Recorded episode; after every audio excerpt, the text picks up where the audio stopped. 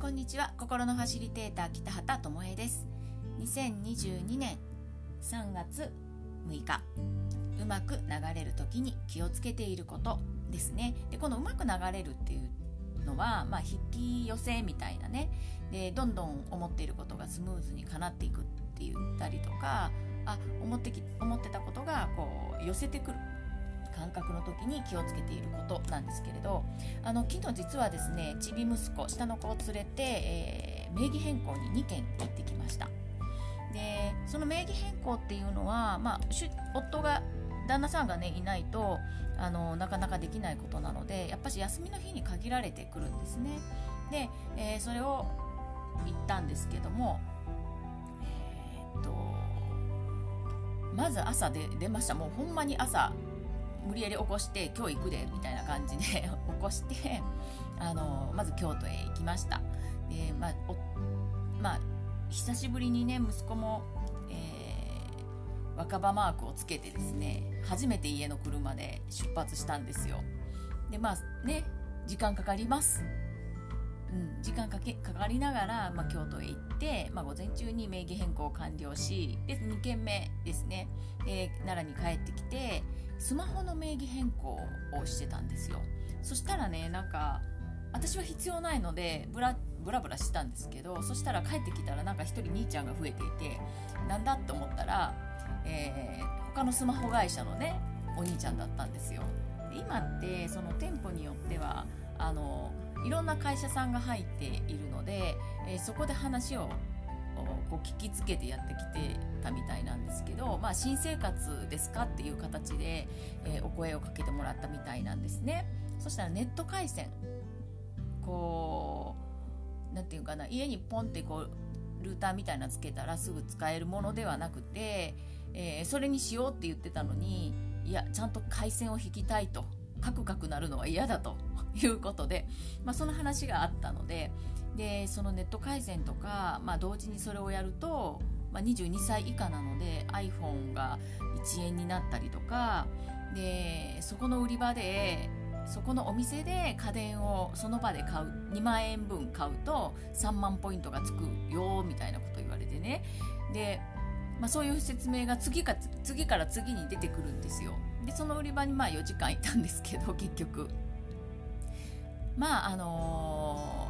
ー、いや欲しいものがもう全て揃うみたいな感じで、まあ、それだそのために行ったわけじゃなかったのでやっぱりね判断っていうのがちょっと難しいんですよ。本当にそれってあのお得なのってで無理やりじゃないの後でほなんかおかしい金額がかかってくるんじゃないのっていうことをねまず疑うじゃないですか。でもあのちび息子はそういったことっていうのはなんか初めてのことだしわからないんですよね。でこういう風に流れる時は本当流れます。あのうまくいくっていうかお得になったりとかします。でしかもそれがトントン拍子に行く。あのネット回線もですね住所がわからないと契約できないんですけど本当金曜日の金曜日に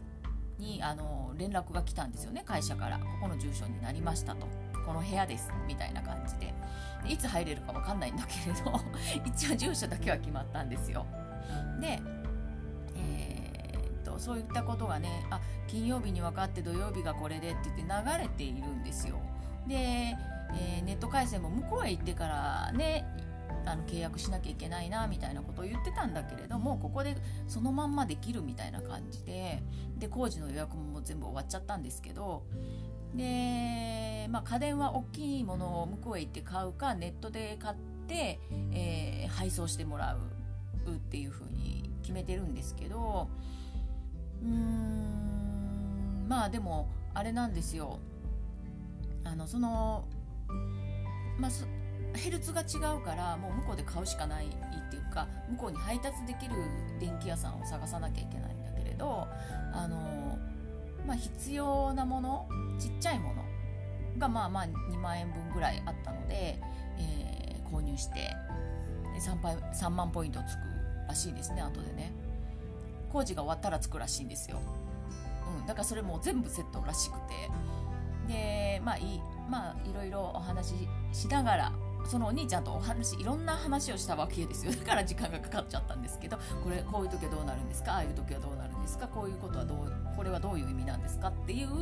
ことを、まあ、主人がいたから、まあ、旦那さんがいたのでねあのネットのことにも詳しいし普段から調べて何がいいのか何がここの何がダメなのかっていうのも知ってたからよかったんですけどまああのそういうことも含めてあのよくこういう風に流れる時はよく見るようにしています。一呼吸置いてもいいんだけれどもあの一呼吸置かないようにできていることってよくあるじゃないですか。でこれってあのビジネスにおいてのチャンスとかも同じだし例えば家を買う時とか家物件を選ぶ時とかもあのちょっと間を空いてる間間を空けると人他の人にポンって入られてあの選べなかったりするようになってきちゃうので早く決断しなきゃいけないんですけどこう飛び乗るとえらいこっちゃにもなるんですよね。で、えっと、決断理由があってでそれの一つがなんか不安や恐れで引き寄せたものなのか愛と、まあ、安心と愛で引き寄せたものなのかっていうのをねよく考えています。うん、そこがもう基準です。あの自分の気持ちがね不安だからこういう人を寄せたのか、えー、不安でこういうことを知ることができたのか。っていうものなのか本当にあこうやりたいなこうなりたいなって思っててで、えー、そこの部分で引き寄せたものなのかっていうのがすごい後になって差になっていくので、うん、で、えーそこをねあのすごく考えてほしいんですね。私もいっぱい今まで失敗してきたんですけど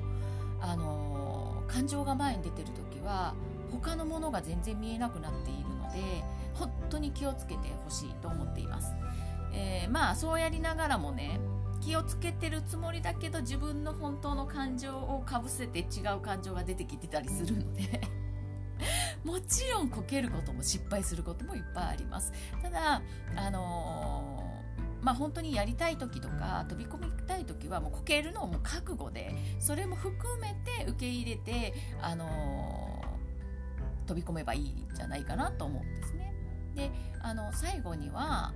まあ、どうなっても私たちは幸せにならないから大丈夫っていうことを私は思っています。だから例えば失敗してもこけてしまったとしてもそれはもう本当学びにしかならないので自分の何、えー、経験値になっていくから、まあ、レベルが上がりますよね。普通にすんなりシュッていくよりかはレベル強くなっていますので全然大丈夫です。ただあの本当にスムーズにあのすんなりいきたいのであればそこはちょっと考える一歩一瞬止まってうん、イエイイエイイエイって言っちゃうんじゃなくって一瞬止まって考えてちゃんと観察して考えてい、えー、くっていうことをすればいいんじゃないかなと思っています。はい。ではちょっと長くなりましたけど今日はここまでです。良い日曜日を。